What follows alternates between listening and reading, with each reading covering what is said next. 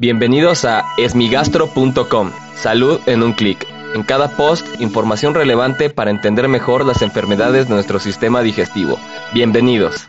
Hola, ¿qué tal? Soy Norberto Chávez y les doy la bienvenida a esmigastro.com. En este podcast daré respuesta a las dudas que tienen sobre las enfermedades del aparato digestivo. En esta ocasión, la pregunta la enviaron a la página de Facebook y me voy a permitir leer el mensaje que fue un mensaje directo. Hola doctor, buenas noches. Yo padezco colitis nerviosa y gastritis, pero lo que más me molesta es que soy una fábrica de gases y últimamente es muy molesto.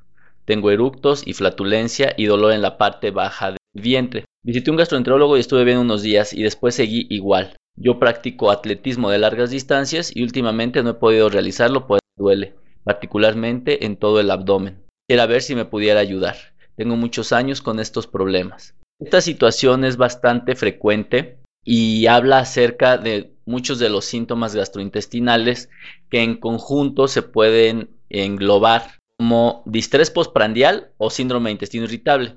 En términos generales, lo que ocurre en este tipo de pacientes es que hay un aumento en la producción de gas, lo cual ocasiona las flatulencias, los eructos, el dolor, eh, la distensión o inflamación abdominal. Lo que llama la atención de este cuadro en especial es que se asocia al ejercicio.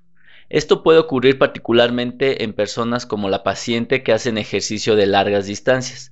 Se sabe perfectamente que las personas que corren medios maratones y maratones tienen síntomas gastrointestinales y son característicos como los que menciona la paciente. Sin embargo, también pueden tener otro tipo de síntomas como puede ser sangrado de tubo digestivo, puede haber náusea, puede haber vómito, y esto se ve cada vez con más frecuencia, ya que actualmente más personas están realizando atletismo.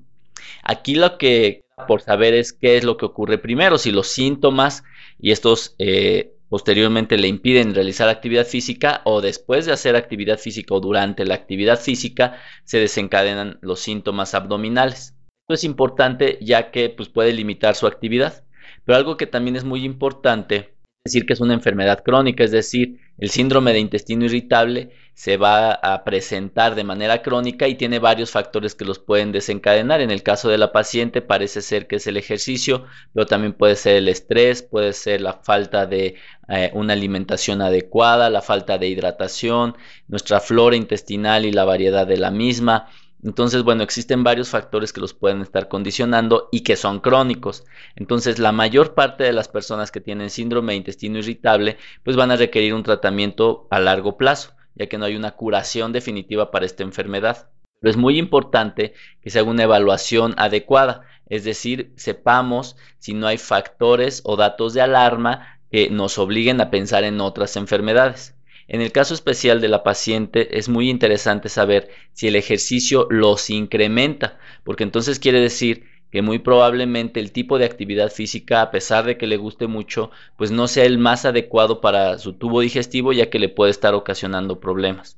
Entonces, en resumen, podemos saber que el ejercicio por sí mismo puede ocasionar los síntomas, particularmente ejercicios de largo alcance como los medios maratones o maratones, pero que también puede ser simplemente un cuadro de síndrome de intestino irritable, el cual va a requerir manejo crónico y probablemente con esto sea suficiente para que pueda realizar sus actividades. Espero que esta información les haya sido de utilidad. Si tienes alguna duda, te invito a que escuche los episodios previos. Y si aún tienes algo que no te haya quedado claro, en el sitio web esmigastro.com encuentras el formulario a través del cual puedes enviarnos tu pregunta. Gracias por haber escuchado este post. Si la información les fue útil, compártanla. Hagamos que más gente esté informada. Los esperamos en el próximo podcast.